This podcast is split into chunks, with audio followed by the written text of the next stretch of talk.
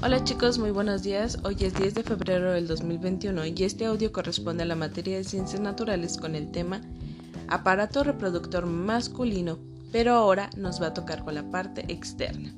La semana pasada estuvimos trabajando o iniciamos trabajando este tema con aquel aparato reproductor masculino, pero interno, que significa que es todo aquello que se encuentra dentro del cuerpo, del cuerpo del hombre. En este caso vamos a trabajar con la parte externa, todo lo que se encuentra por fuera. Y eso significa que vamos a iniciar trabajando con lo que es el pene. ¿Qué es el pene, chicos? Chicas, les voy a explicar. Es el órgano copulador del sistema. ¿Qué significa? Bueno, es un adjetivo a lo que conocemos como sexual, que ahorita estamos hablando justamente del aparato reproductor masculino, el cual sirve para procrear y es la parte sexual. Bueno, continuando. Forma, está formado por tres partes o tres instancias. El primero es el glande, glande, no grande, glande, que es la punta y la región más sensible que tiene el pene. El cuerpo esponjoso también es otra parte que conlleva el pene y es el tejido del que forma parte el glande y que sostiene la uretra. Durante la erección para poder permitir el paso del semen, que ya esto lo trabajamos la clase pasada, y los cuerpos cavernosos, cavernosos, los cuales están ubicados en la parte inferior del pene y también se llenan de sangre y proveen dureza y firmeza al pene cuando está erecto.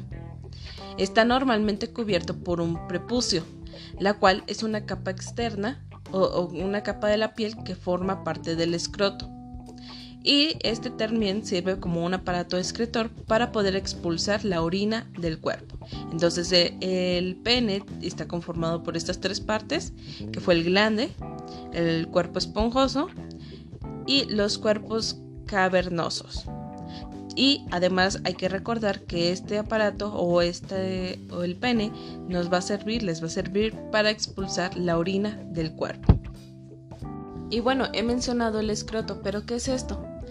Esto es una parte del cuerpo también masculino que se encuentra por debajo del pene.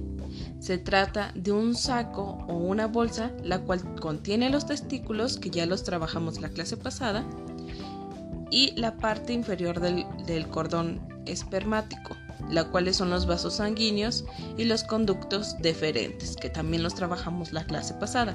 Entonces, como parte del aparato reproductor masculino externo, nos encontramos mayormente con el pene, que este tendrá tres partes esenciales que ya las explicamos, y también encontramos el escroto, donde eh, cubre a los testículos, ¿sale? Y que se encuentra por debajo del pene.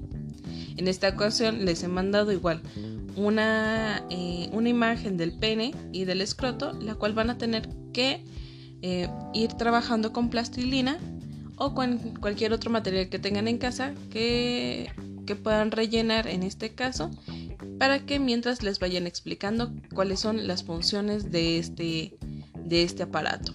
¿Sale?